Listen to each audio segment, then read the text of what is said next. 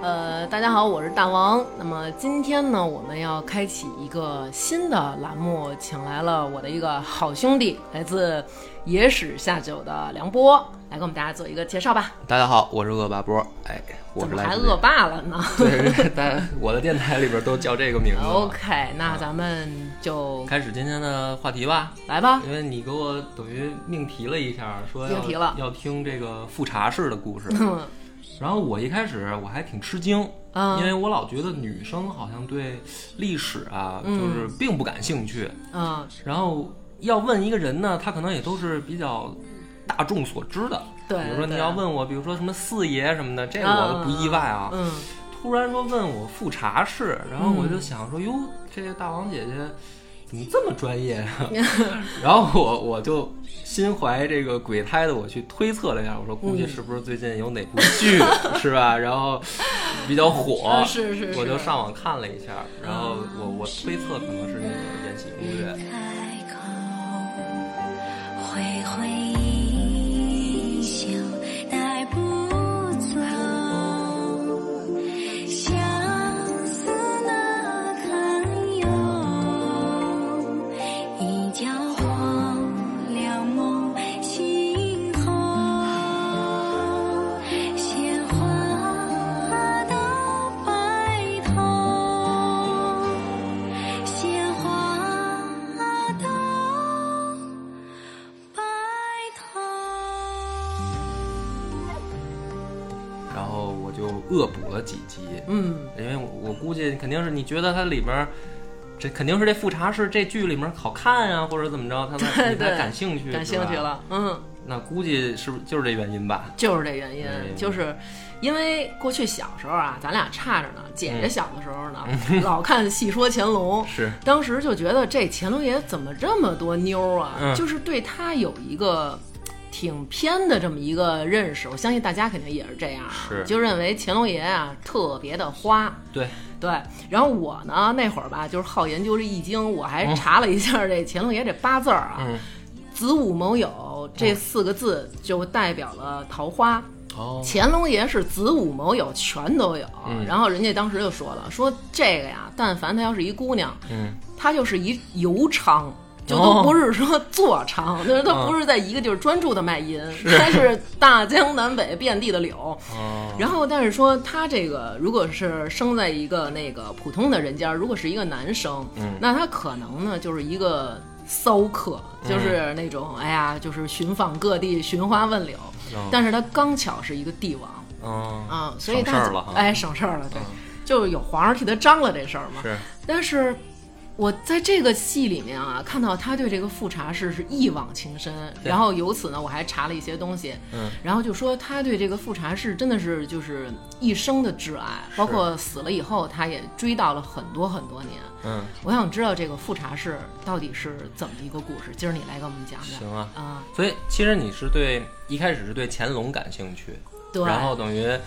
有一个在你印象当中的反差，说这啊对明明是一个这个花瓜，然后对对结果对还有这么一往情深的一面，是是是，是吧他明明是一个恶霸，嗯其实他是个文人。那咱们先不着急讲，我问你，就是，嗯因为我等于我我就看了五集，就是你要昨天跟我说完以后，我赶紧恶补一下。没事啊儿，您二十嗯四史都通读我了。当然，因为我原来的印象都是从等于书上来的啊啊。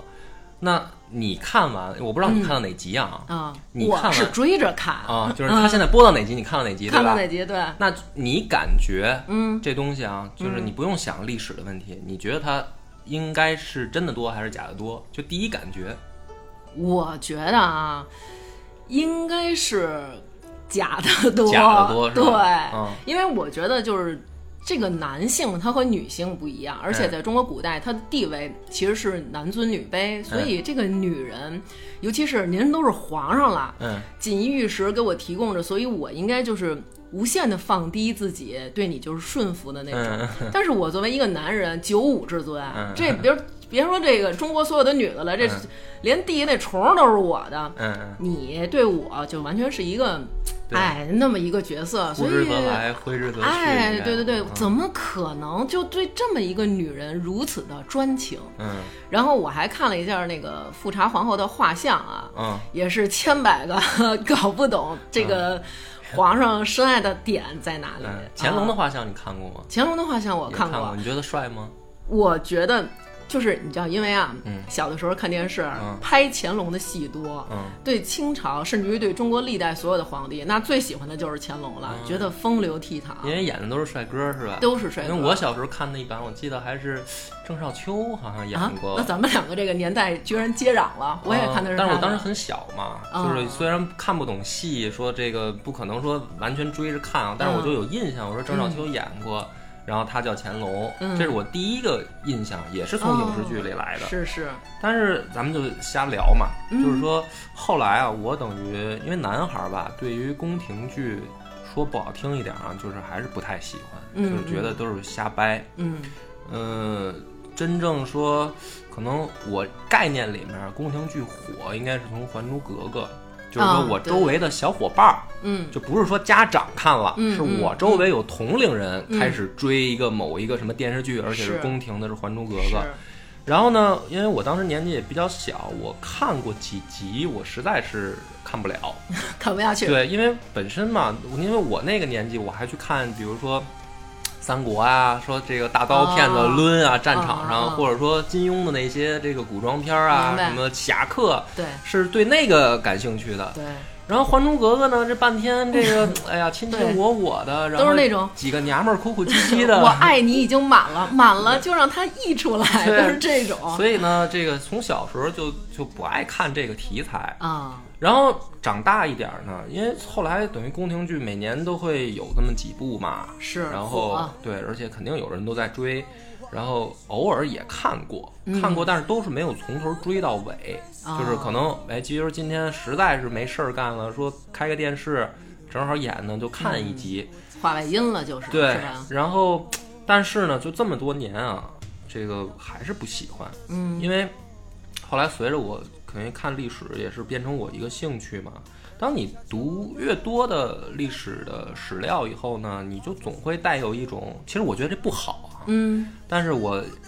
总会带有一种批批判的或者专业的说裁判的眼光去嗯嗯看，就是你看这个押这台词又又说冒了啊是啊是是吧？或者说这个，比如说服装啊、穿着打扮啊，嗯或者到他们的行为举止，我说这怎么可能这样呢？什么呀，就老会挑错儿。对，但是我也觉得这样不太好啊。嗯，因为其实你要真的非得来说啊，比如我喜欢《鹿鼎记》，嗯鹿鼎记》那个能清朝那宫廷里面能是像韦小宝那么折腾吗？啊是，嗯肯定也不行。对，但是他就就是娘们儿的戏呢，你就会觉得哎太假，然后这个你就觉得你就是韦小宝一定有这人，对，对但是你这个呃对消磨时间嘛，它对肯定是跟历史不符，就跟咱刚才说对说那个小燕子，嗯就是那个《还珠格格》里边有一个五嗯阿哥，那对五阿哥还各种谈恋爱，对还皇上最喜欢对的。对嗯对，其实你不也说了吗？这五阿哥早就死了，年年轻轻的就已经死了，对对吧？嗯所以他。但是呢，嗯、昨天晚上我看了五集以后呢，我还真是认真的琢磨了一 下啊，嗯、琢磨我了挺挺认真的，我琢磨，啊因为你要说录这个东西，我得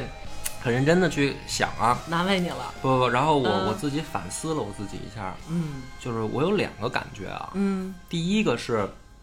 的确不得不说，现在的宫廷剧已经进步很多了。哦就是比之前的，就是起码说从《还珠格格》那个时代到后来这么多的宫廷剧啊，嗯，就我看完这个《延禧攻略》这个前五集以后，这是我第一感觉，嗯就是我告诉你的是，我刚才问你那个问题，你觉得它真吗？你觉得是假的啊？我告诉你，它其实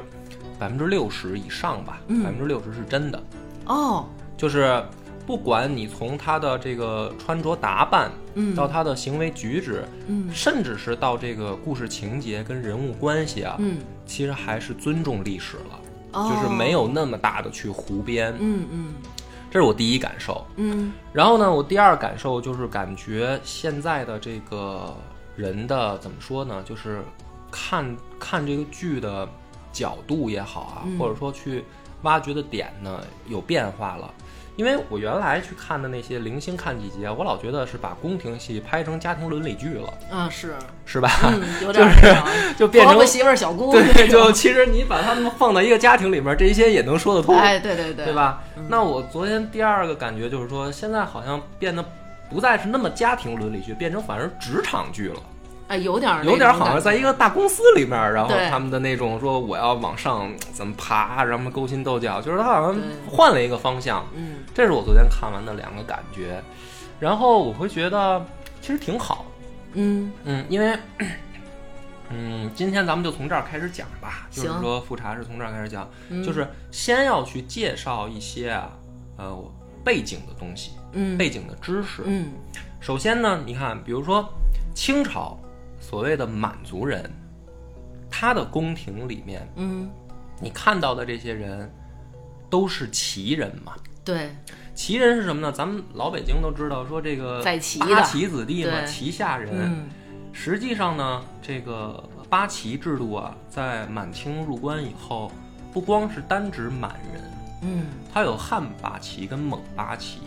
哦但是呢，它不是说单独建了二十四旗啊，嗯不是这个意思，而是说在八旗里面，比如说上三旗有满，就是有满洲军啊，也有这汉上。三旗指的是哪三旗？啊上三旗是正黄、镶黄，然后在多尔衮之前呢是正蓝，哦多尔衮之后是正白哦，啊，这个叫八旗里面的上三旗，嗯，就是他们就相当于这个贵族当中的贵族。明白，上三旗一般，比如说像这个正黄、镶黄，都是皇帝亲自指指挥统领的，就是在他入关之前。哦哦哎，那么那就是有上三旗，就有下五旗嘛，嗯嗯，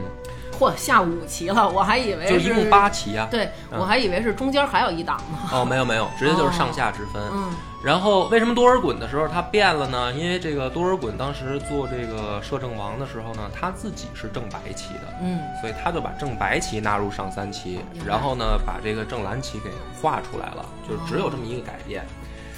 那么入关以后呢，其实它还有所谓的汉军旗和这个蒙军旗。嗯那么，嗯，比如说汉军旗啊，嗯就是用他们，比如说剧里面说他们是包衣出身，嗯，哎，就是说，你看这些小小宫女什么乱七八糟的呀、这帮嗯这个、是吧？贵人小主们在那说、嗯瞧不起他们，说这些都是包衣包出衣身。啊，这些包衣出身啊，你别看他们好像在宫廷里面就是已经是很地位低下的，嗯但是如果放在当时清朝的社会，他们一定也是旗人。就是放老百姓里。呃，放老百姓里面，哦嗯他们一定也是旗人。这个旗人代表他们的身份也不一样。哦，嗯那么这个包衣是应该是出自于汉八旗，就是汉家军的八旗子弟。才叫包衣。叫包衣。那么这个包衣是什么呢？有两种人，一种是在满清入关之前啊，他就主动投降过去的汉人，哦，提前一部分有远见 的。呃、说不好听一点就是汉奸啊，老汉奸们。最后呢，说他们就是汉军八旗子弟。啊，呃，举一个例子，比如说啊，比如说曹雪芹他们家嗯，就是包衣出身，他哦，就是等于汉军八旗出来的。嗯，嗯，当然了，也有蒙军八旗，所以你能看到在宫廷里边儿在那儿溜达的那些小美女们，嗯你不管说在剧里面儿，你觉得她地位怎么低下， 是那就已经是经过筛选的了。当宫女儿，当宫女儿也得得是是这样，这样哦，因为满清入关以后呢，他对这个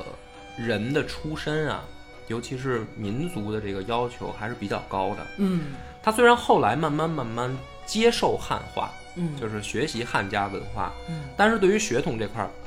把持的还是比较严格的，哦，一直到清朝末年，嗯就是汉人的大臣也好，或者子弟也好，嗯他享受到的待遇，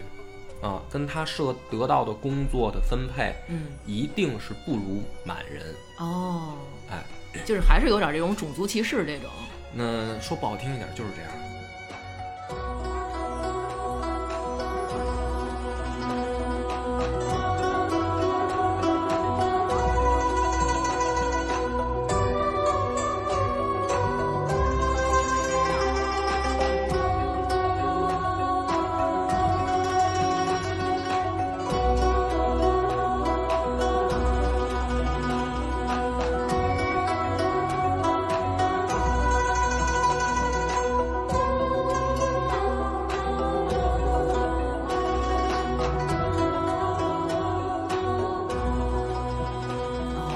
对，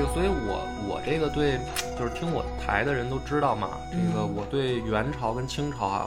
态度不太 友好啊，就是两段汉汉人的这个屈辱史，啊，就是你被外外族人统治嘛。是当然，你要按照现在的这个，呃，等于咱们的所谓的民族来说，都是这个五十六个民族大家庭里边的一份 对子，谁也别说谁，是吧嗯嗯？嗯那是现在，但是在那个时代，那的确就是说，汉人的确低人一等。哦，嗯那所以等于这个主角儿这个魏璎珞，她其实就是包衣，对，他包衣是出等于身包衣出身嘛。然后进宫当的宫女儿。，嗯对，哦，那么对于因为我没有看后面的剧集啊，我嗯根据前五剧集前五集我猜，嗯其实乾隆皇帝啊，嗯真正说皇后。嗯啊、到后位的，嗯正式封封这个后的，一共就三个人。嗯，第一个呢，就是你问的这个富察氏，查是，她的谥号呢叫孝贤纯皇后。嗯就是你在历史书上啊，嗯如果去按照目录想去找这个人资料，你别去找富察氏，哦，很难找。哦，你找孝贤纯皇后，就是这个人。哎，我还看了一眼这个，嗯我还说就是这名儿怎么这么老长？后来我那个看了一眼，说这个清朝的这些那个皇后，她前面都要用这个孝字嗯当头，哦，不是说必须的，嗯呃，你那这个呢跟世法有关，就是说古人呢，咱们汉家人发明的这个东西，其实嗯一个人死了以后，嗯你要对他这一生的功过得失呢进行一个评价，嗯然后评价的时候呢，你要用简短的几个字来概括，嗯哎，那么孝啊。这些就什么孝啊、敬啊，是吧？贤啊，这些都是好字嗯好儿。词儿，嗯啊，也有不好的，比如说忧啊、废呀、哦什么，这就是不好的字儿。嗯嗯那比如说这个人这一生，假如说他过得，哎，别人都觉得是个好人，可嗯能就上这些好字儿。哦如果说，比如说像，比如说什么周幽王是吧？这个国家都亡了什么的，哦是不是废帝某某废帝？那那个是不是国家都在他手里都完蛋了？那这可能他就谥号的时候给他上的就是那差的字儿。哦对每一个字儿代表的东西不一样。哦所以你会觉得可能长，而且你会觉因为呃清朝出了好几个呃带孝字儿的，等于贤后嘛，嗯，嗯、或者说名气大的，比如说孝庄孝庄，对，对吧？孝庄也也文是皇看那个孝庄秘史对，，孝庄文皇后，嗯然后比如说呃孝钦显皇后，嗯就是慈禧，哦他们就用这个孝字儿，哦嗯、那么这个富察氏，所以在历史上她的谥号就是孝贤，这个孝贤纯纯皇后，后来我还看说这个叫为什么叫纯皇后，我之前认为啊，可能是这皇后非常纯情，嗯啊后来看了一眼，说是因为乾隆皇帝。 嗯。他就是号称叫纯帝，我说对对这对，真是纯帝啊，所以呢，他这个咱们刚才说第一个人，这是他的嗯第一位皇后，就是富察，哦就是富察氏。嗯然后呢，第二位皇后呢叫乌拉那喇氏，嗯哎，在那个剧里面啊，就是那个贤妃，嗯，她就是第二位皇后。对，他在那里好像姓什么挥发那拉氏，我当时还以为家里可能有挥化肥的厂 子，就是怎么这么爱挥发呢？啊对，她你那你一听，她就是满人出身，嗯满人，对吧？嗯那汉人不可能起这个姓氏的名字嘛。嗯那么第三位皇后啊，按照历史记载呢，叫魏佳氏，魏家氏，魏佳氏。嗯，那么我从前五集里面，我推测呀、应我该就看看你准不准？就是这个魏璎珞。哎，对我估计呢，这个魏璎珞后面她就是就是这个魏家氏。对，那么，所以你讲到这儿的时候呢，你就可以发现啊，其实，呃，乾隆的三个生命当中，相对来说最重要的女人，嗯其实就都出现了，已经嗯在前五集里面。嗯嗯那么你那个问题就是说，他是不是对富察氏，呃，那么好，嗯那么爱她，对是吧？嗯那好，那我我我我，咱们就代入一下吧。啊比如说，你要是嗯穿越到清朝，啊，我觉得好多女孩都爱都爱做这种幻是想。所以我可能活不过第一集。啊，你你就你你就是那个直接被那个不生莲花的那个就得赶出哎，去了，对是对吧？对，应该是在皇上面前嘚瑟。那嗯假如说啊，因为你如果把它看成职场来说啊，嗯呃，你想走哪个人的路线？就比如说，你想做那富察氏，还是做那魏璎珞，还是嗯，嗯我其实我不是一个觉得说我想找一个男人，哦然后我就默默无闻的，然后他心里还有一个最爱的白莲花，然后哦我就这么默默的跟他过一生。我希望我是富察氏，就是哦嗯哪怕我的生命很短暂，但是这个男人就是我在他心中有这么浓墨重彩的一笔。我觉得每一个女孩可能都这么想吧。 OK，嗯，嗯、你这个想法其实如果要真是啊，其实你选富察氏了，如果真是穿越回去，你当富察氏，那嗯我可以告诉你的是，带点消炎药你的前半生啊、会很幸福。 就是，所以如果听到这儿呢，这个朋友如果不想被剧透，因为我要讲历史了嘛，讲历史，其实它这个剧，我觉得不可能说超出历史的这个结果，嗯它可能最后还是得按照历史上面写的去拍。预言那个不是他那个预告都已经拍出来了，你就哦透吧，哦 没事儿，就没事儿哈啊，剧透都到所以二呢，了，这个富察氏前半生很幸福，嗯。但是呢后半生就不太幸福了。这而啊个富察氏是因为你看他之前啊，在这个这个《延禧攻略》之前有一个《甄嬛传》，嗯，那么在这个《甄嬛传》里，主要描写的其实就是乾雍隆正朝的时候，对乾嗯隆他妈，嗯这些就是这个甄嬛的这些事儿。对，然后呢，甄嬛她在后来呢，就是。带着红历的过程当中啊，嗯最后几集就说了，说呀，我知道你喜欢富察氏，嗯哎，我把她呢就是许给你当那个福晋，嗯然后伺候你的那个高适呢，哎，你也给娶了，嗯，但是其中就涉及到还有一个人，这个人就是当时的皇后，就是那个乌拉那拉氏宜修，嗯就是她的一个侄女儿，在甄嬛里叫青樱，哦，啊，然后其实，在那个戏里说的就是说，呃，好像皇后就是想给那个红石，嗯但是红石呢不待见她，这么着就给了红历，所以等于所以这几个人就这个是是有意剧露出。对，啊那那个，所以我没补甄嬛啊，没关系 我没想到但是你还得哎，聊到但是那边。嗯就是说这个问题，就是说证明这个富察氏是皇上一直就是在年轻时候就很喜欢她，是对吗，？就是我们讲的是历史的这个真实情况啊。嗯呃，实际上呢，雍正爷嗯在雍正元年的时候，就已经这个立了太子，就是打算立了太子的位置了。什么叫？就是说清朝啊，它有这么一个规矩、嗯啊，有的人说是野史，有的人说就是正常的这个正史，嗯就说在大殿的那个正大光明匾嗯后面啊，它有一个小盒子，嗯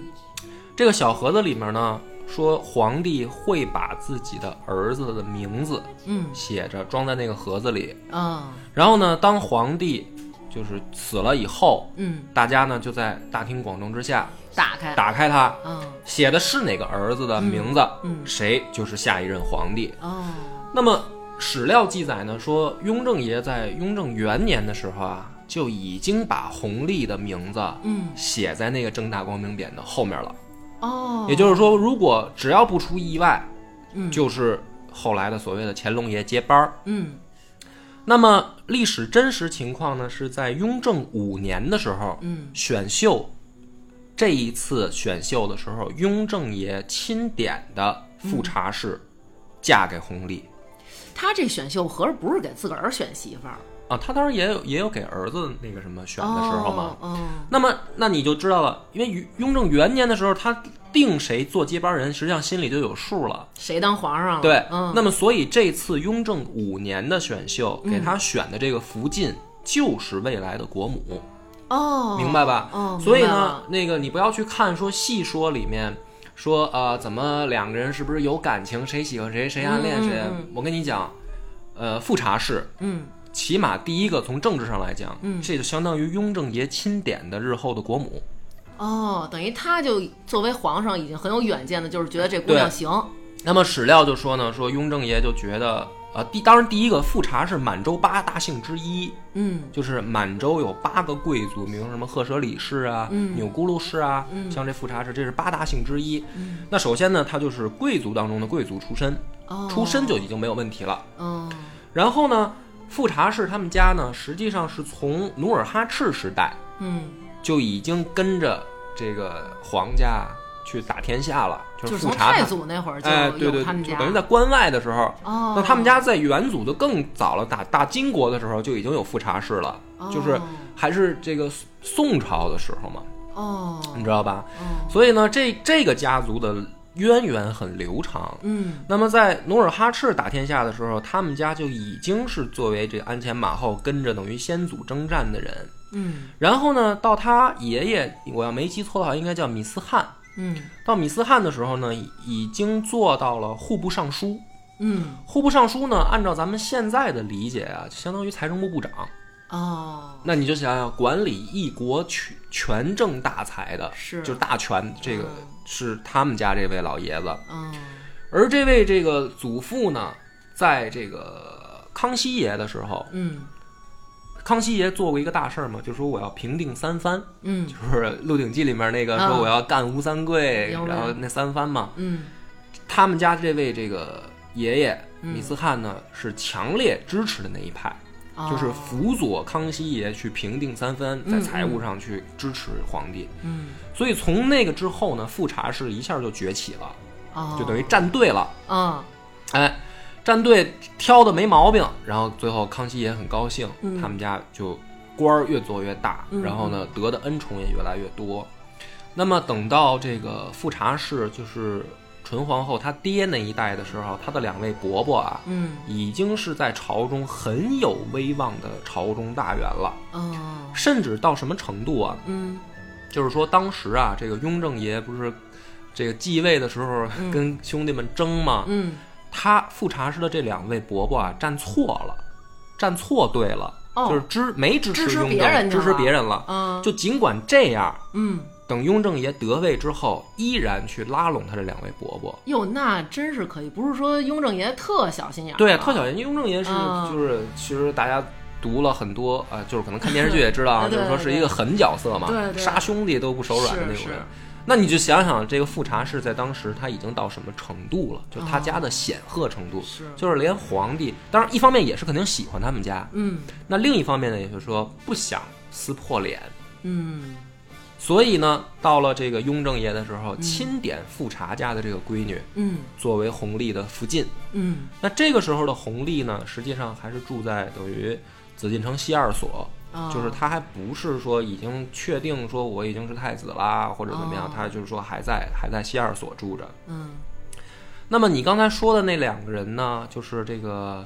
呃高适乌和那那个乌拉那拉，嗯对他们两个是侧福晋。侧附近，呃，也就是什么意思呢？就是说，在乾隆爷没继位之前，嗯他们就已经生活在一起了。哦，哎，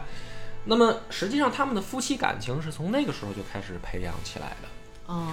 那么这个富察皇后和乾隆爷的这个感情好到什么程度呢？嗯说啊，有一回乾隆爷呢生疮，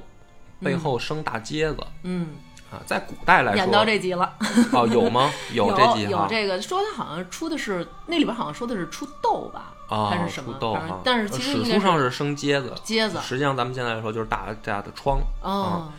那这个富察氏呢，当时是等于亲自啊，在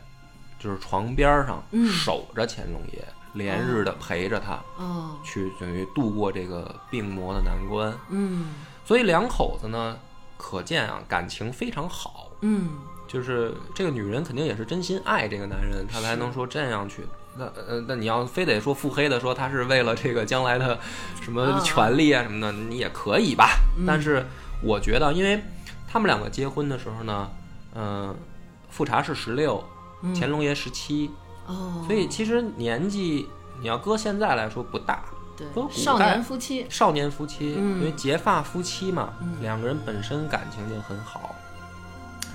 那么讲到这儿的时候呢，就是说，因为我看那个《延禧攻略》一开始的时候，实际上是呃时间段是已经他们第一个孩子已经去世了，呃对对吧？对对，那咱们就讲啊，说，嗯，这里面你可以对比电视剧去看，就是有一些小小的出入。嗯出入是什么呢？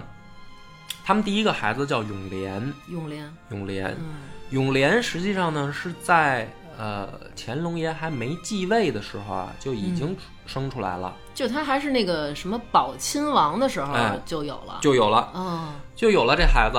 那么等到乾隆爷继位的乾隆元年嗯的时候，那不是就他也要去正大光明匾 那个后面写写写孩子名字吗？嗯不是他们这够费事儿，那匾多高啊，还得嗯往上放，大大这个是满清的一个规矩。这个哦规矩是什么呢？就是说从古代来说啊，嗯、祭祀这个就是继承人的继啊，嗯这个四立的四，嗯，这个是在古代历朝历代都是一件大事儿。就是立皇储哎，立皇储这件事儿，嗯因为在那个时代，所谓的国家实际上还是家天下。嗯那么，如果皇家稳定，啊，家族和谐，嗯那么国家就少乱七八糟的事儿。是嗯，就怕什么呢？就怕这个皇帝能生，生一窝。嗯结果呢，这个个的还都文治武功，还都不错、嗯啊，谁也不服谁，啊，是吧？那就是雍正爷他们那种，那就是那还算好的。嗯那你没看有的王朝，你像西晋嗯这个八王之乱，老司马家一窝打疯了都，嗯是吧？那最后是国家都亡了，是也有这种情况嘛。而且呢，这个必须要提前立立这个继承人是什么呢？嗯因为呃，有的朝代啊，比如说还会争论，比如说是如果没儿子的情况下，弟弟能不能继位啊，哦是吧？嗯然后甚至说是，如果老爷子在临死之前没有明确指定继承人的话，嗯那可能叔叔还来抢，哦，你明白吧？明白明白，啊所以那你就说，本来如果这个事儿就是，如果儿子多就自己就打；如果说你像再赶上叔叔来抢，那你像明朝不就赶上这事儿吗？咱们的永、嗯永乐大帝嗯朱老四不就是给自己的侄这个等于侄子给干死了吗？是所以立继承人这件事儿在古代一定是重中之重的大事儿，哦它必须要提早做。哎，那我在这块儿我有一问题啊，嗯就是那会儿小的时候我忘了那电视剧是什么了，就是说的是是雍正爷，就是嗯他当时就是就是被传这个地位的时候，人写的是传位于什么。嗯，呃，传位十四阿哥，嗯然后结果他想去，哎，还改成于字儿改成传位嗯于四阿哥，对，就有人说这个是改的，但是后来是说其实这个是不能改的，因为过去的那个皇上的这个嗯立太子的这个遗诏，它是对好几种文字都是对一起写，是对吧？。所以嗯以这个就是、呃野史成分更大，啊，就是满，清四大疑案之一嘛。嗯嗯，是吧？但是呢，你要非得按照这个说它是不是真的来说呢，嗯起码从我的角度来说，绝对是假的，假的，也应该不是真的。啊嗯呃，因为大家也都知道，这个满清入关以后啊，它的诏书或者这种官方性的文件，起码是蒙文、嗯汉文、满文三种文字写。啊，你说你光能改一汉字嗯对儿，管对对屁对用啊，是吧？？那俩去了拐弯的也不好改，对，也不好是吧改啊，所嗯以这个肯定是假的啊。但是呢，老百姓喜欢这么去传说，哎对就是因为喜欢给雍正爷编点故 事嘛，是是吧？没得聊嘛，嗯，所以这个事儿大家听一乐，对别别觉得好像真的是不是说他搁匾后面偷偷摸摸也改了，嗯那那又是家庭伦理剧了。是是，嗯。这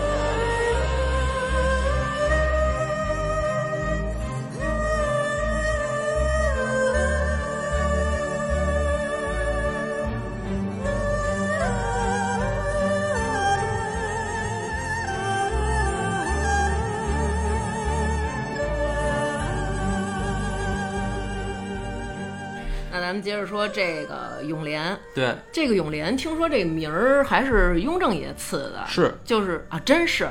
是啊，所以说给他起叫联，好像也是，对就是说希望这个跟富察的这个孩嗯子将来能当乾隆后边那个皇上。呃，那个永联这个事儿，应该是乾隆爷自己的意愿更大，哦就跟雍正爷就没那么强了。哦哦啊，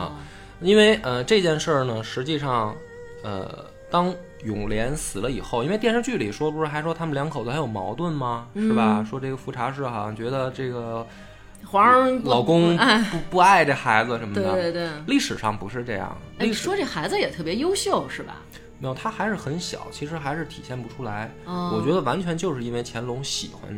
这哦个媳妇儿，是爱屋及乌明白。啊、嗯而且呢，说乾隆爷啊有一个美好的愿望，嗯呃，因为在他之前呢，满清的皇帝都不是嫡出，是呃，就是不是皇后生的，对妃子生的。，对，嗯所以呢，这个乾隆爷呢就想说，我将来的这个继承人一嗯定要是嫡出，就跟咱北京话说得正差儿。 哎，就是古代啊，所谓的这个嫡庶，其实还是一个呃挺要命的或者说挺关键的一个事儿。哦，是吗？嗯因为你看那个《甄嬛传》里，就那个乌拉那拉氏宜修，她等于就是庶出，嗯所以就是当时在选皇后的时候就选了她姐姐，因为她姐姐是嫡出，嗯就是真的有这么明显的区别吗？有，呃，而且而且这个事儿呢，也是咱汉家王朝啊，这个先发明的。嗯它的原理啊，或者说为什么要这样，也很简单，就是说，第一个，所谓的皇族，你不可能只娶一个媳妇儿，嗯为什么呢？因为万一呢，你媳妇儿没生出儿子来，啊，是吧？那我怎么办啊？是，那我我接班人谁来当啊？让弟弟或者侄子？嗯嗯，皇帝一般都不想这样，啊所以，他肯定是要在有生之年呢，尽量多生几个嗯，还有的选，啊，还有的选，嗯因为就的确是有这种情况啊，很很常见啊，就是大老婆最后没生儿子，或者生的儿子死了，嗯那其实说白了，妃子吧，就是小老婆，咱们老百姓说就是小小老婆老的婆孩子，那就继承大统呗。嗯但是呢，如果说儿子们都在，就是大老婆的孩子在，嗯小老婆的孩子也在，嗯那么谁来继承？古人立下的规矩就是，立嫡不立庶，立长不立幼。哦这个呢，就保证说大家谁也别他妈争，哦，因为你一争就有可能朝中发生混乱，对甚至站是队什么的，对啊站队，然后甚至可能导致天下大乱，大家打起来怎么哦分办？家什么的，，对，所以这个规矩实际上是为了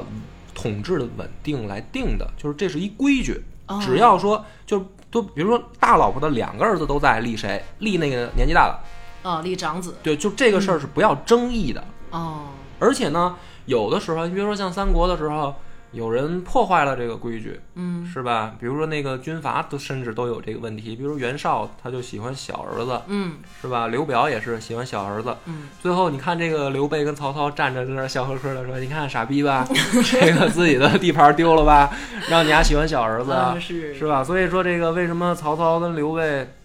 尤其是刘备说为什么这个扶不上台的刘阿斗那么重要啊？嗯嗯就是他是大儿子嘛，啊，是吧？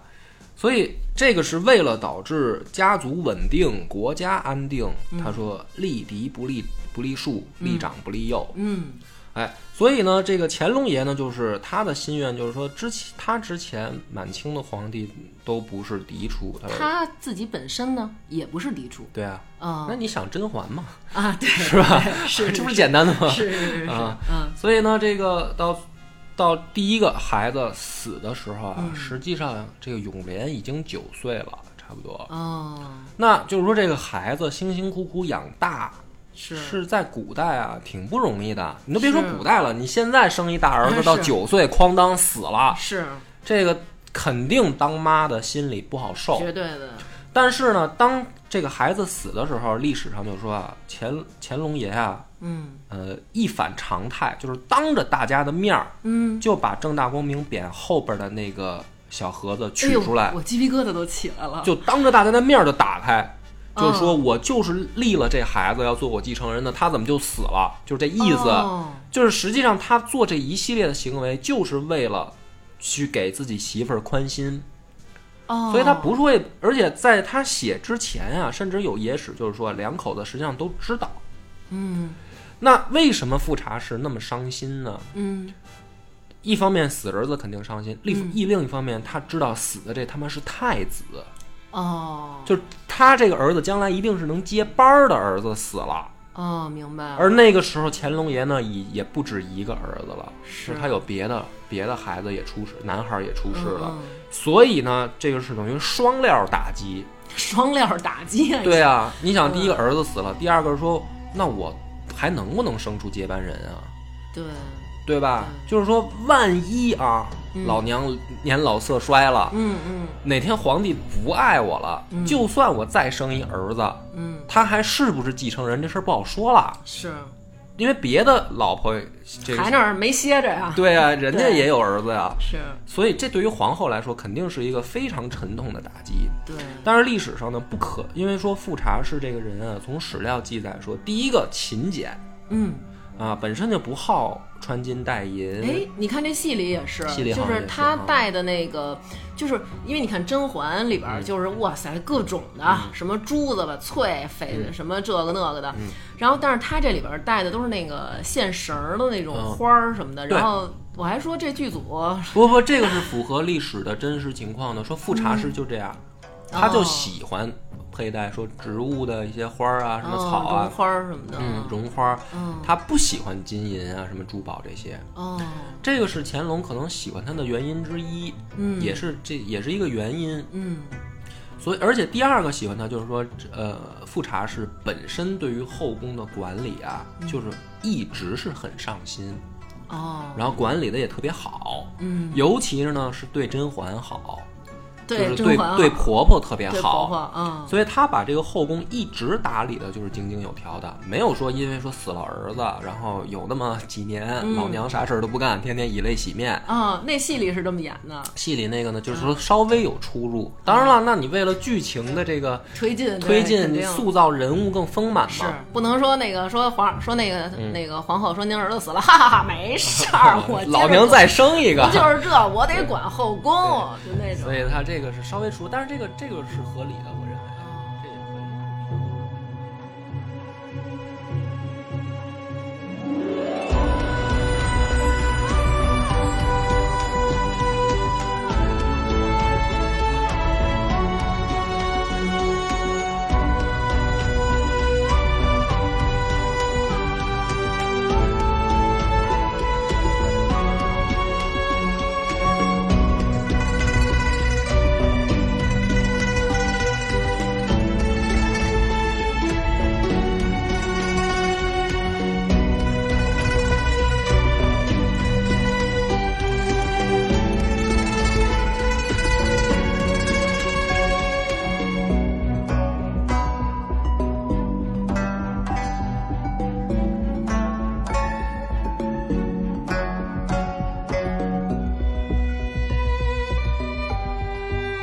这也合理，因为毕竟都是人嘛，表达他的感情。好像说这个乾隆皇帝他特别重这个孝道，嗯所以就是说他的这个不管是那个就后来那个乌拉那拉氏的那嗯个继皇后，还有这个呃富察氏，他们都对这个甄嬛特别好哈。对嗯因为呃，满清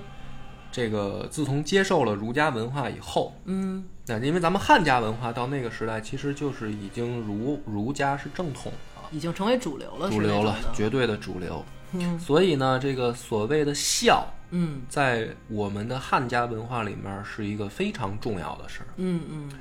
儒家的这种概念呢是，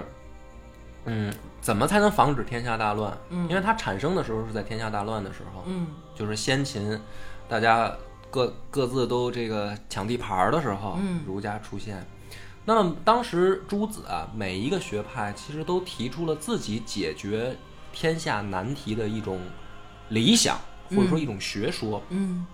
儒家提出呢，就是说，呃，以仁这个字儿，仁义的仁为中心。那么到从上到下，我们要怎么生活呢？日常当中，我们要爱人，嗯爱别人。嗯那么儒家怎么爱呢？是我由里而外的，由近及远的爱。嗯那么最最应该爱的是谁？嗯是应该是父母。哦那么这个用一个字儿代替就是孝，就是我我对父母的这种感情就叫孝，嗯对吧？嗯那么你只有说每一个人都爱别人。然后由近及远，因为可能每一个人爱的能力还不一样啊对有的人特别能爱人，对 是吧对？嗯逮谁爱谁。有的人呢，可能心眼儿小， 对，嗯只能爱这几个儿。哦那么儒家呢，意思就是说，你最起码的，你作为一个人，嗯你要有良心的话，你应该爱自己的父母。是也就是说，孝是每一个人起码最底线你应该遵守的东西。嗯那么，所以呢，到了满清的时候，接受了儒家文化，接受汉家文化以后，对这个孝就也很看重。嗯那么，尤其是在那个时代呢，皇帝是天下整个所有规矩体系到最后的一个收束点。嗯就是说，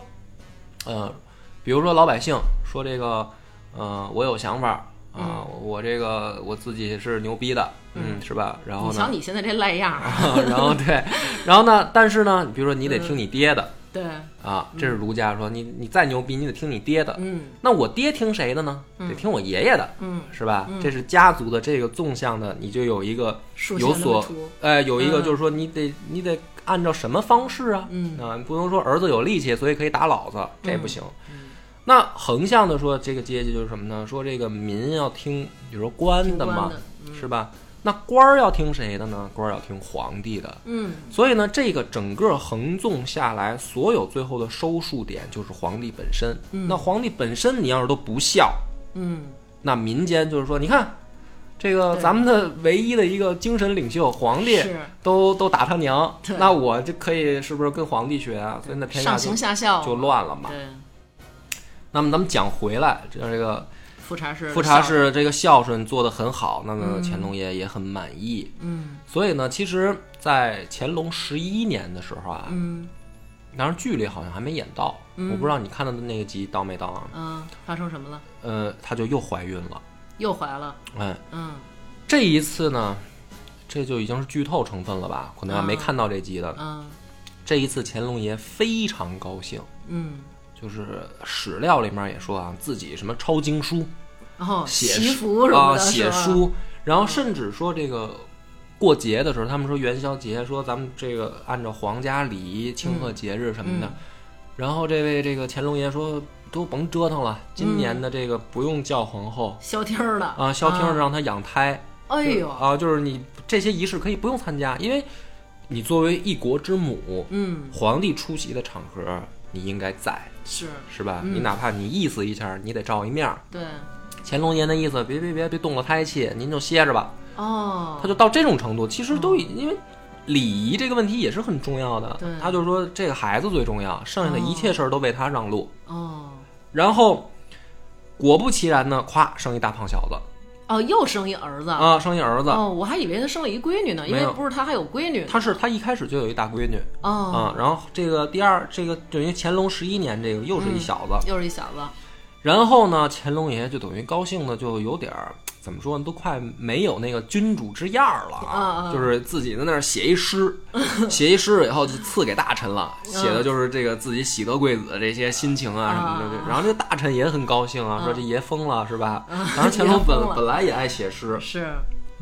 然后呢，给这个孩子起名儿叫永琮。嗯嗯，他这等于永廉王字旁一个连长那个连，嗯嗯，从呢也是一个王字旁一个宗室的宗，对，但是听说这名儿不是他儿子的，好像说是人家别人叫这名儿，，对，然后人家特霸道，然后呢他说这个你。 丫头霸道对还 行，对，然后他说那个跟那家说，嗯你们把那孩子名字改，人家先生的，啊啊，改名儿改名儿，这儿子我这名儿我儿子要 用。我真惊了，然后因为这个“从”字儿啊，也是个好字儿，啊，他就是们有一个那个祖宗的宗宗字嘛，啊对。对，那么其实按照大部分史家的推测啊，嗯嗯，就是说这孩子呢是乾隆爷打算立为继承人的，哦，哎，呃两个条件都符合，嗯是吧？第一个是自己这会儿还是很爱富察氏，嗯这个感情还没变质，嗯，又是嫡出，又是嫡出，嗯所以呢，这个。举国上下吧，嗯受到乾隆爷的感染，包括皇后也很高兴。是，然后，本来你说这个事儿应该是朝一个美好的方向发展啊，但是这个孩子呢，到第差不多二十个月的时候嗯，出痘水痘儿，儿啊，嗯然后就夭折了，就等于又死是了。哦，那这次一死呢，富察氏整个身体就垮了，哦，因为我估计啊，跟精神还是有很大有关直接关系，是，就是他可能的确精神上承受不住了。对，因为你想，本身刚刚你说了，他这性格又特别温婉，嗯就是。应该咱们说啊，就是有一个有点儿可能偏内向啊，比较乖的这种，然后对他又受到这种打击，他可能也没法排遣。而且其实你就想吧，就是说。她毕竟是一国之母，她是后宫之主，嗯她平常要关心的、操心的事儿也挺多对的。对，她得把这些事儿都摆弄好了，嗯然后呢，还得想着我再生一大儿子。对而且你，你就算放现在，是任何一个妈是说连续死俩儿子，是基本上疯肯了，肯定都得崩溃。肯定的。所以呢，古代本身你说再皇家贵族吧，再怎么着的啊，嗯其实毕竟啊，这个还是不如现代咱们这个生活条件好。是哎你甭管这疫苗真假，他哎啊种上了，但是对啊那会儿，哎，也真是所没以，法弄所以呢，这一次他这个受到打击以后，整个人就垮下来了。哦，垮下来以后呢，乾隆其实也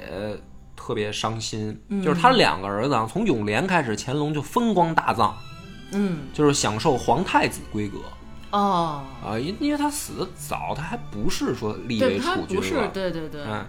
然后这个，但是也没办法呀，就是说这个孩子已经死了。嗯乾隆呢，就是这就有两种说法啊，第一种呢就是说想带皇后啊出去玩儿。哦，就是通过 旅游散散心，就是那会儿按照咱现在人的这种想法。是是是，嗯呃，那会儿感情也有这种嗯说出去散散心去，转换一下心对情，，这是一种说法。嗯，那个另一种说法是什么呢？就是说要去泰山啊，这个祭典，这个是一个礼仪的必须要做的事儿。哦，就是反正不管怎么说吧，就是要去一趟山东。嗯，哎，一种说法是说他想带皇后出去玩玩散散心，因为他嗯天天就跟紫禁城里住着呀。是，你听着挺气派，紫禁城、啊对对其对实跟他妈对坐牢，我觉得也是没什么区别。，是是是，然后这个第二种说法呢，就是说必须要去，必须要去的这种说法嗯呢，还有分支，就是说皇帝就说啊，说你别去了，跟皇后说，对，跟哦富，察氏说，就说你别去了，因为你本身身体也不好，嗯，然后这一路舟车劳顿，又不像咱们现在能坐飞机是吧？是是这马车一路颠过去，对，说你就别去了。然后呢，说皇后坚持要求自己要去，因嗯为你去泰山啊，祭典，嗯这种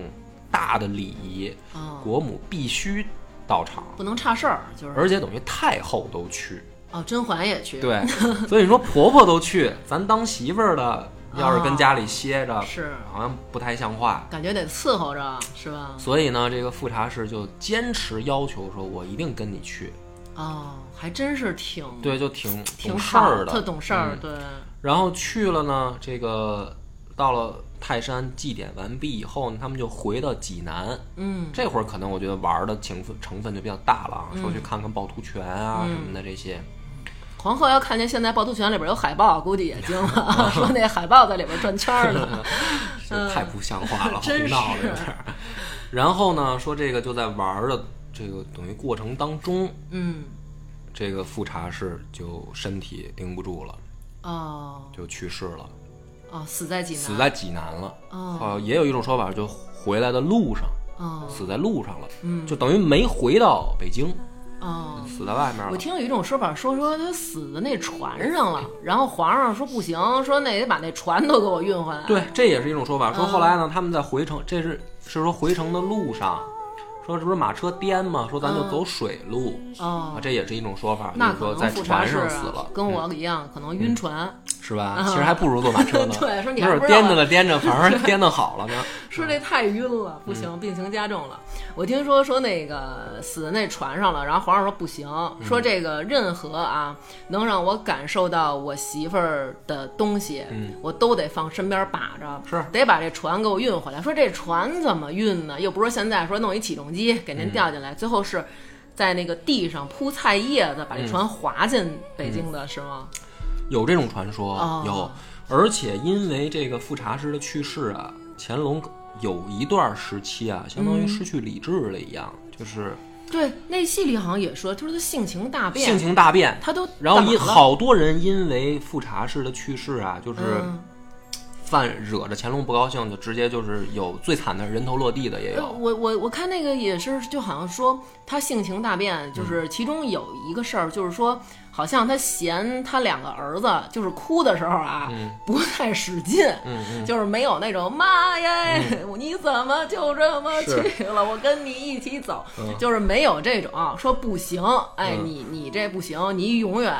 就是不允许你就是呃有这种继承大统的可能了，对，啊、这个也我觉得啊，戏说的成分更大。哦啊，所以历说史当中没有说到这种程度啊哦，嗯这么严重，说因为这么一个事儿，开除公职了，对， 就等于给这个开除 党籍了，是吧？这是个双规了这。啊，嗯但是呢，的确在历史上真实的就是说，因为他的死性情大变，而且好多人遭了殃。嗯哦，找茬儿，说用咱们现在的话说不好听一点，就是撒法法子子啊，对就是没事儿找事儿 啊。所以说伴君如伴虎，这个的确也是。是，但是呢，你其实反过来你就可以，嗯，看得出来，就是说，嗯钟复茶师一生，他死的时候才三十六岁，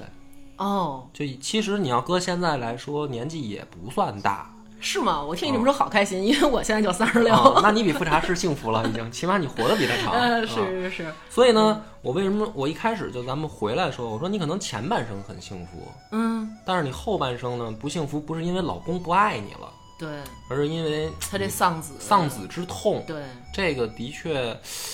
哎呀，你说贵为一国之母，其实按说应该荣华富贵都集于一身，再加上老公又这么爱自己，老公又是皇帝，嗯，本来应该是一个很完美的人生，是，但是老天爷呢可能爱开玩笑，确实，所以，所以他这个一生啊，我觉得其实是个悲剧，嗯，对吧？因为咱们老百姓啊，就是比较怎么说直白一点，说说好人应该有好报啊，是，是吧？对就是咱说咱这一辈子，假如说没做亏心事儿，对，咱应该是一个子孙孙满堂堂的，然后对这个颐养天年的对这么一对个对结局，寿终正寝啊什么那种，结果富察氏其实没走向这种结局，是，挺可惜的。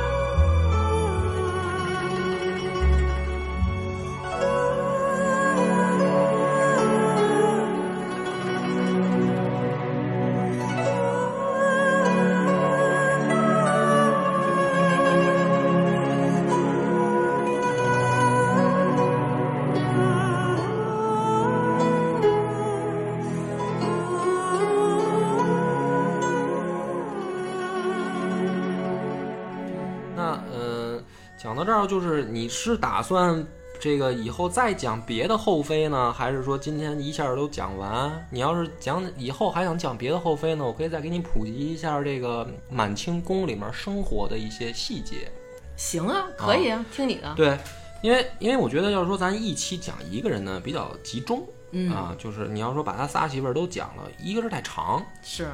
第二个是其实还没对于演到那儿呢，啊， 对，剧透的太多，你哎对这对对呃嗯讲讲这个，你比如说另一个主角魏璎珞吧，嗯，其实她跟富察氏啊，他们走的完全是两个不同的路线，嗯，嗯，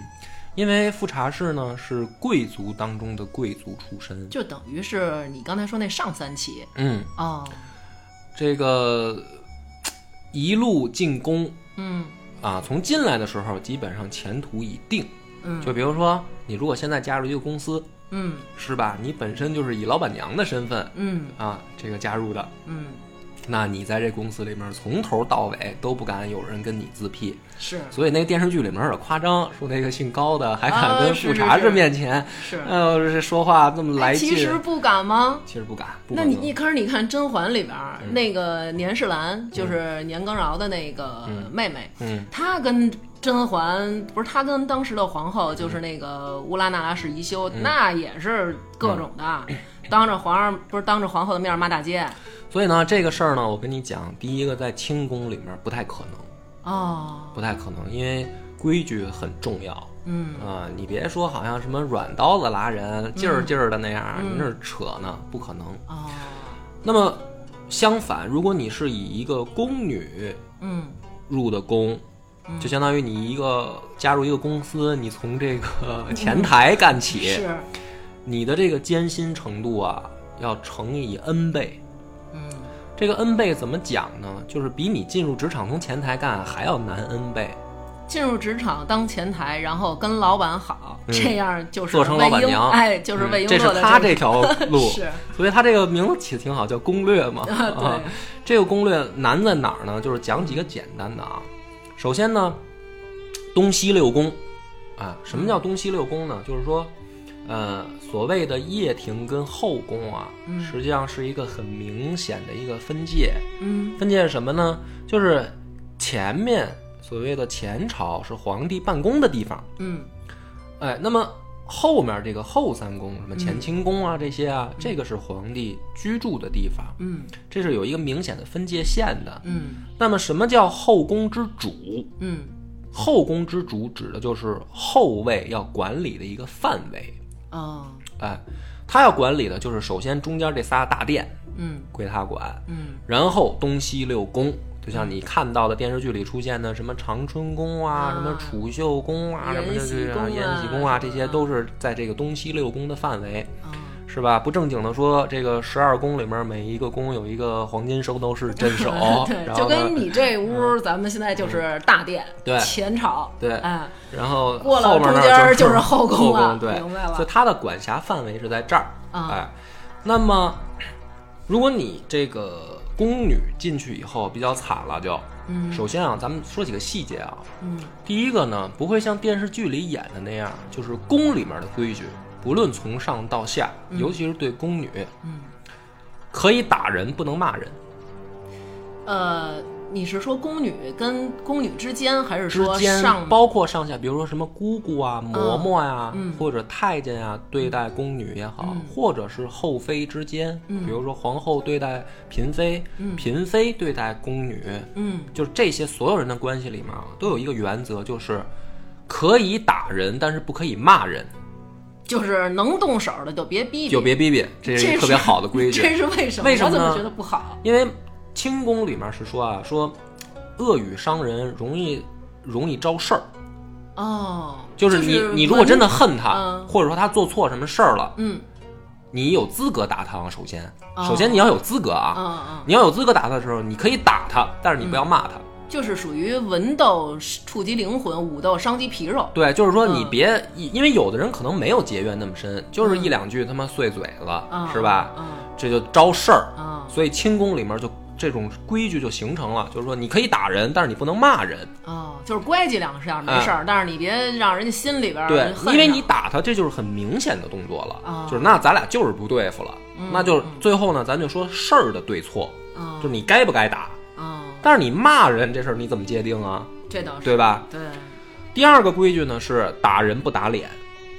哦，不许打脸。所以那个会儿说那个让甄嬛在那马路那长街上跪着噼里啪啦的，让一宫女儿打她脸，这种应该不是可能的吧。嗯不不不可以的，首先是吧就是如果说真的发生这样的事儿，因为我看电视剧里不是也演了这么一段吗？说嗯打那个就是有一个有一个那个贵妃什么，就跪在那个高石门口嗯是挨揍。嗯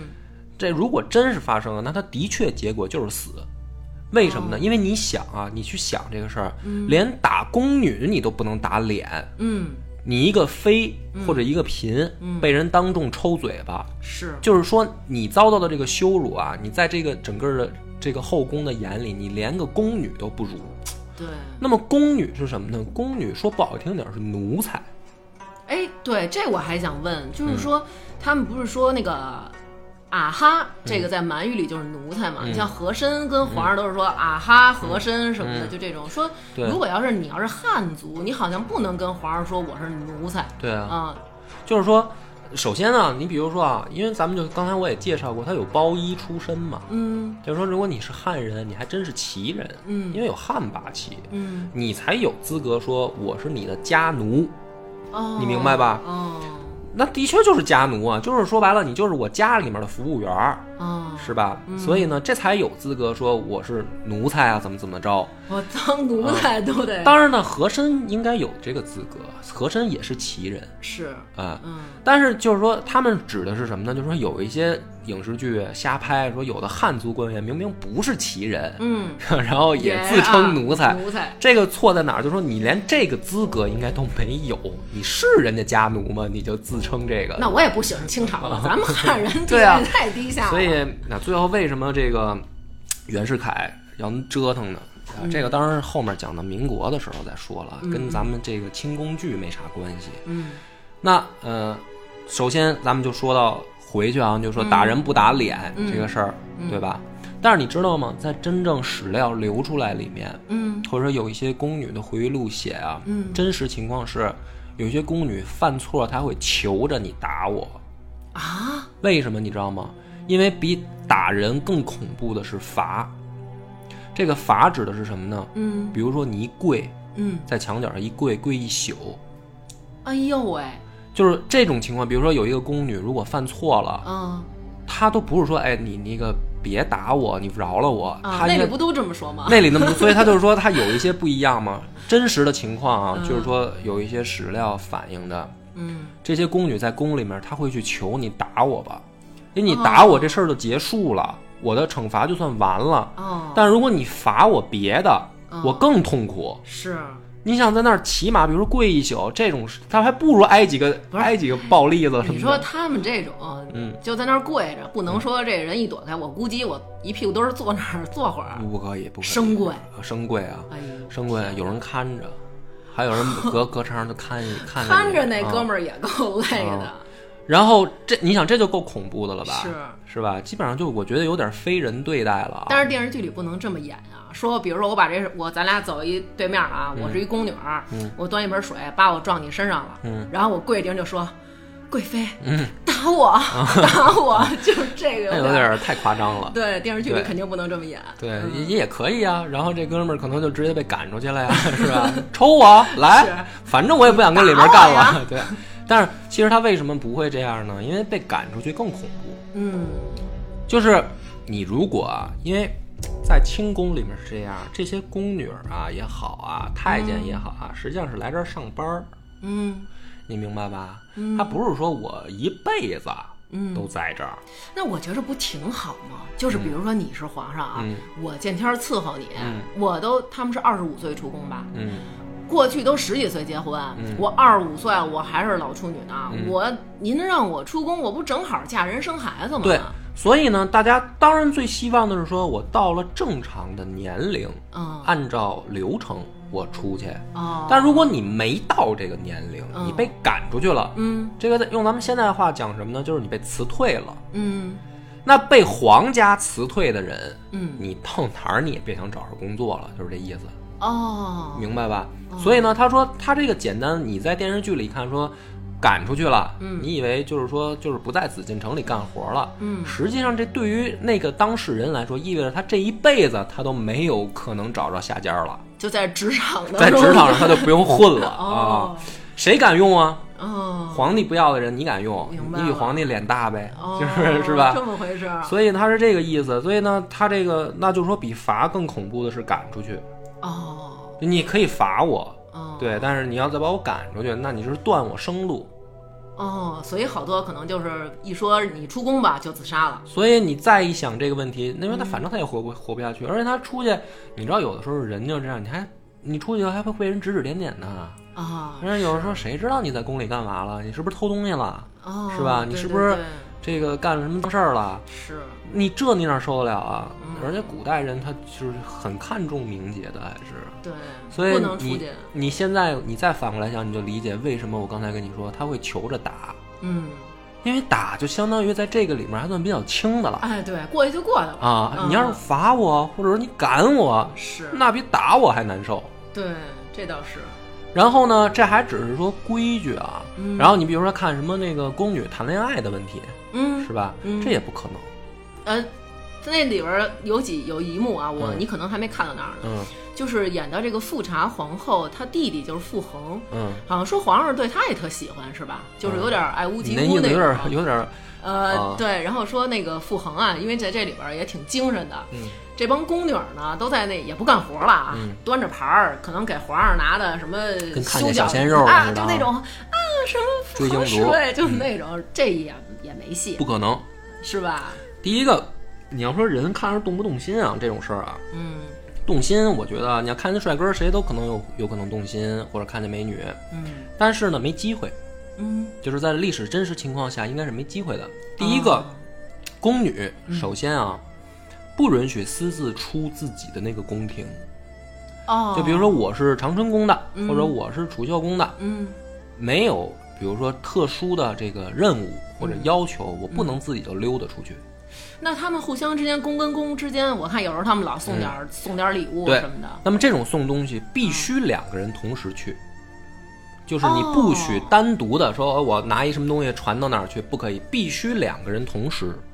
哦，这么回事儿。可是你看对这些宫廷剧里演的都是自个儿送去，哎，不听太嗯个墙根儿啊，或者传个闲话呀，使点儿坏呀。所以说呢，这个呢就是剧情需要，啊是吧？你要是没有这个机 会，那这个剧情怎么推进呢？要是俩人吹就干不了坏事。对啊，这个人物矛盾他怎怎么，除非三 P 嘛，是吧？啊也啊是，你说叫俩人出去，你怎么摸着那个傅恒侍卫这刀？是啊你这肉儿在哪儿开的呀？嗯怎么对这么快你呀？还在那儿假摔之类的，是吧？ 人家没走到跟前儿呢，你旁边这姐们儿就给你捞起 来了。是，是嗯赶紧起来吧。对，所以呢，他基本上没有机会说什么下谈恋爱什么的。啊但是呢，满清宫廷呢也有传说啊，说这个宫女跟太监好，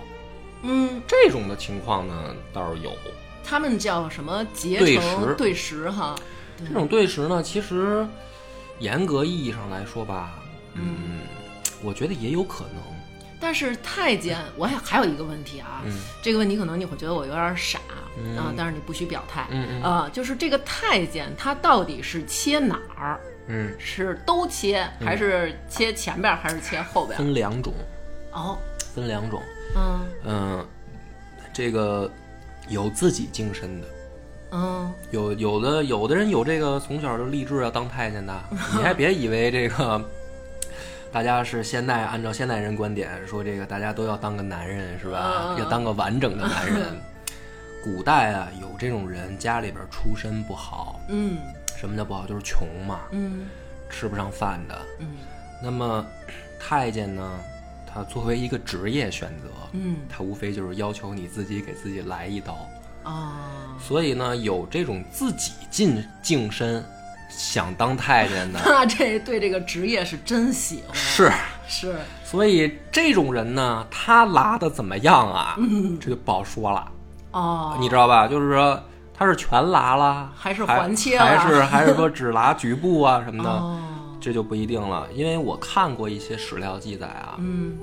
嗯，说有的拉的就是干干净净的哦啊，而有的呢就是局部的，哦哎，但是呢， 咱们必须要说的一点是说，这个风险很高，感染是吧？感染因为这个丧命的也有很多人，哦，就你那个时候的，咱都别说医疗技术了，嗯嗯就是这个人对于他哪知道什么叫细菌啊，是吧？对那刀可能都不消毒，没准是，啊，嗯所以说这个风险本身就很高，但是呢，也有官方的，嗯，官方的这种就是负责帮你做手有术的这么一个哎培训中心，有这么一个机构，构，嗯，这个机构里面呢，嗯、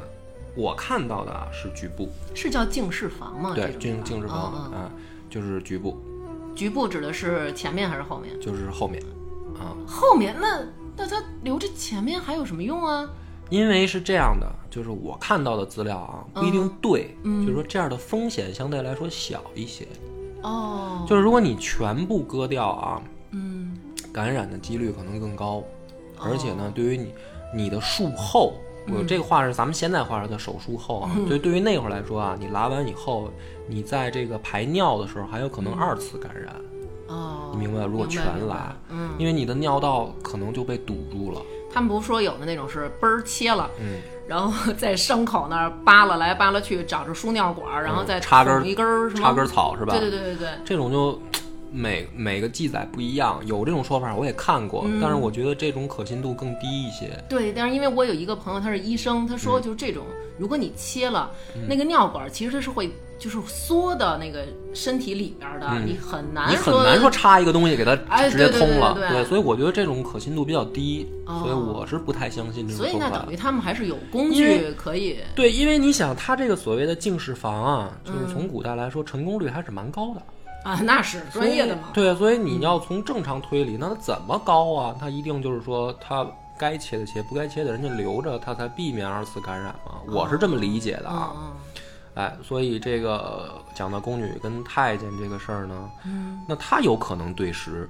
嗯哦但是呢，这种对食呢，没没有什么伤害，嗯就是它不可能怀孕啊，哦，因为它对毕对嗯竟没有生殖能力。它为什么防止你谈恋爱啊？就是怕你说，他妈万一生了一个不清不楚的，对，你说是皇帝的，又没有亲子鉴定，对啊，又没有亲子鉴定，你这怎么弄啊？所以他说，就是说他防止谈恋爱是怕这种事儿，哦，对吧？嗯那么太监呢，那他反正也不会有什么结果嗯，啊，互相就是取暖呗。 对，是，而且呢，这个在清宫的回忆录里面也说过，说一般宫女进宫差不多两到三年，姑姑教会了以后啊，嗯姑姑会去带着她挑一个干爹，就是认一个太监当干爹。哦这样的话呢，老太监呢会保护她，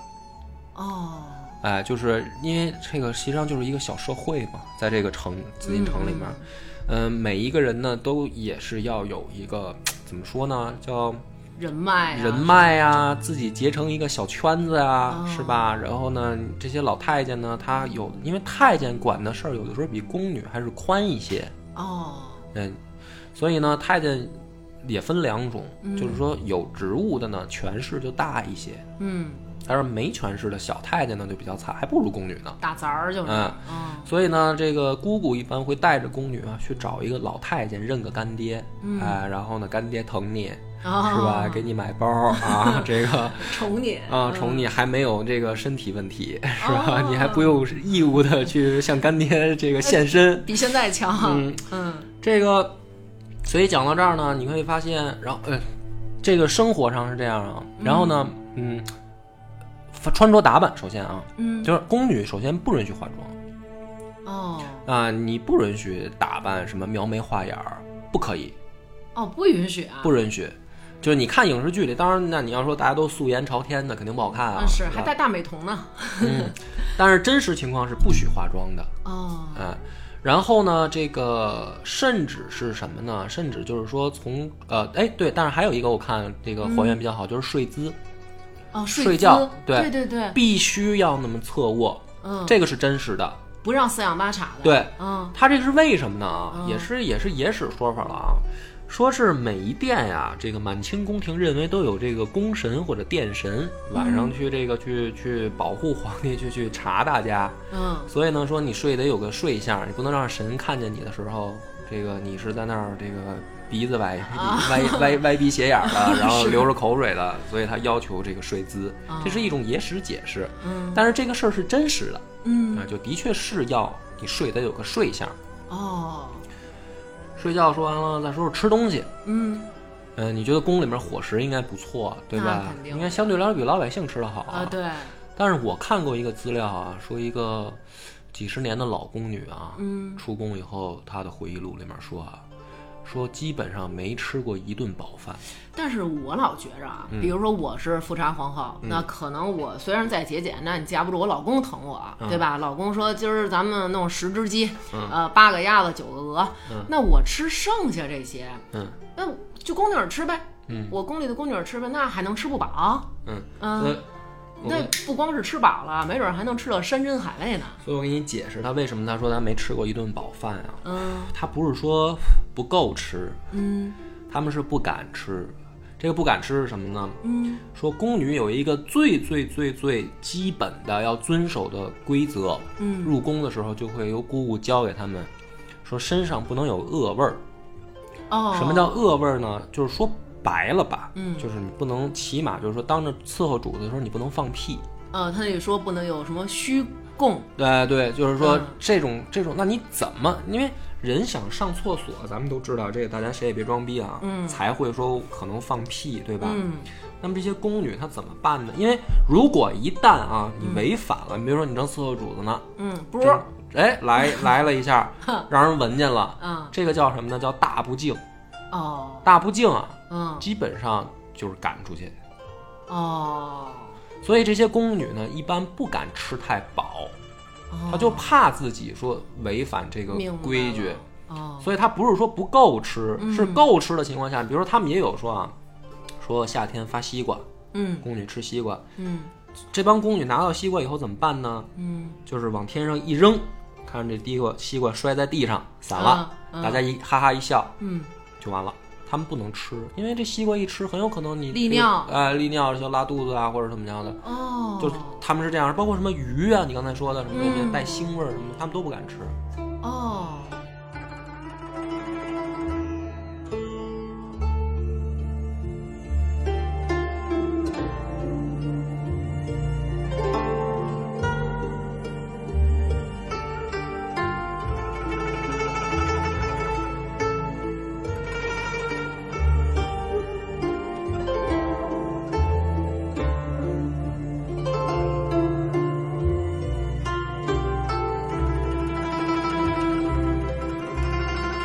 我想刚才看一下时间，也不早啊了。嗯，就是如果你选择魏璎珞这条路，嗯那真的就是为什么能难 N 倍呢？你知道吧？嗯你要想再爬上去，然后是还把是皇帝也勾引了，我操嗯，那真的。所以我觉得这是一个特别他妈励志的故事。对嗯，主要不让我吃西瓜，我可能也受不了 嗯。是，对，所以那咱们下一期咱可以其实嗯聊聊这个对魏璎珞。可以哈，嗯行，你下一期听他也行。嗯咱们就讲讲这个魏家史，历史上真正的这个魏家史是什么？对对对，其实他这个故事肯定就更多一些，更精彩了。更精彩一些，最后混的好了。对对，嗯扬眉吐气了。是，是，其实这电视剧拍的节奏也不错啊，是吧？看着人觉得挺解气的啊啊，嗯解气解气，就是感觉跟一般的那种女主不一样嘛，是都是受欺负呀什么的对那种。哎，你对啊你打我一拳，我还不敢怎么着，这就是你打我一拳，我给你一 刀。是，我觉得这也其实符合，我觉得符合可能历史环境，因为的确这样的性格的人，他才可能爬出来啊，对对吧？你说这种能忍气吞声的，嗯，也不太好混嗯啊、在那种环境里，对，因为他们这个也多多说一句吧，就是对宫女啊，嗯包括太监啊的面部表情都有要求，啊，就是必须含笑。你知道什么叫含笑啊？我只知道含笑半步癫。 嗯，就是不允许笑出来，就是抿着嘴儿哦有个笑意。你还不能说 哈哈哈哈，今天好高兴啊，这不行，你绝对那这个这个你就等着挨 罚吧。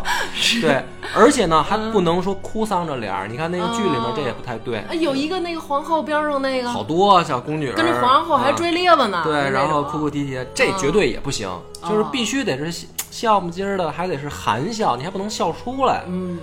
所以说，这个满清宫廷啊，真的不是人待的地方。那我可能真活不过第一集，就是我有时候可能我在边上看着什么，我就脑补了一个 特好玩儿，我可能扑哧就笑了。，然后就过来一帮，啊对然后你就跪下，然后打我， 抽我，把我赶出去抽我。对，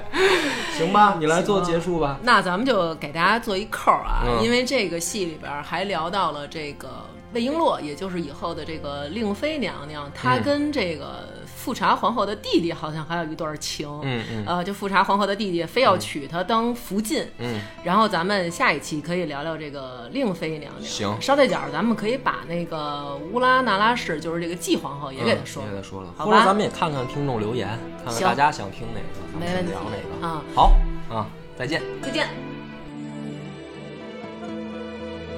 本期打赏的名单有发发大王的粉丝黄小姐、刘小妍、王我爱王轰轰、零一解决小四、史迪奇的老狗、星星的婷婷妈妈、Angie 刘黄瓜。欢迎搜索使用微信表情打可、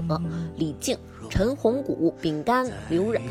扣扣扣扣扣、邢蔚然、刘山、花卷儿、skr、宋全力、刘一、成宇，就这样吧。林山、木然、刘杰、张迪、后场村首富贺全友，不是贺福贵儿挺你，给大王一个带水的么么哒。大王哥哥我来晚了。孙叶星，发发大王的志愿守夜人，黄宏，发发大王粉丝，药神看哭了，刘美惠、王小小、萌萌哒小橘子，大王哥哥的酸豆角泡面，周安宁，田大花呀，大饼卷着米饭就着馒头吃，食欲萌旺，Scarlett 珊珊、韦恩、张小帆、未来、强壮的小蘑菇，大王哥哥的吕 King。袁小妞儿两米大长腿，风之航给你一颗小爱心。大王哥哥好望，Amanda 啊 T Miracle 理智最理智，大王哥哥的迷妹儿，大王哥哥的美国好乳房，王彤彤黑乎乎，薛红毯，大王哥哥不好意思，好久没有打赏了，这次一起吧，十一九千万。马莹、嘟嘟妈妈、王小丹、多小姐、徐胖包子、卢思乔、皮皮鱼、湾爸、扎碧良、小鱼、吉吉、夏宝、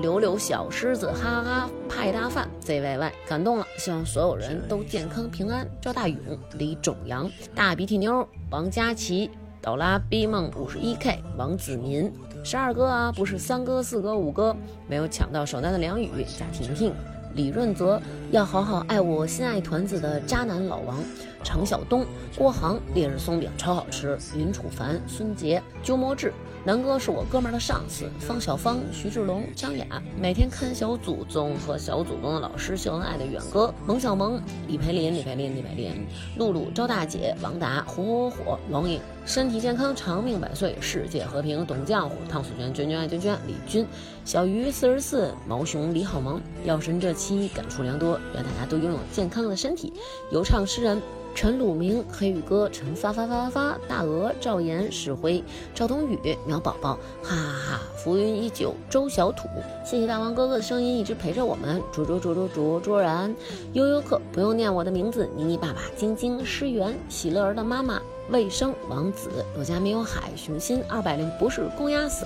好，以上就是全部这一期打赏的名单啦，感谢大家在微店发发大王哈哈哈为我们进行了打赏。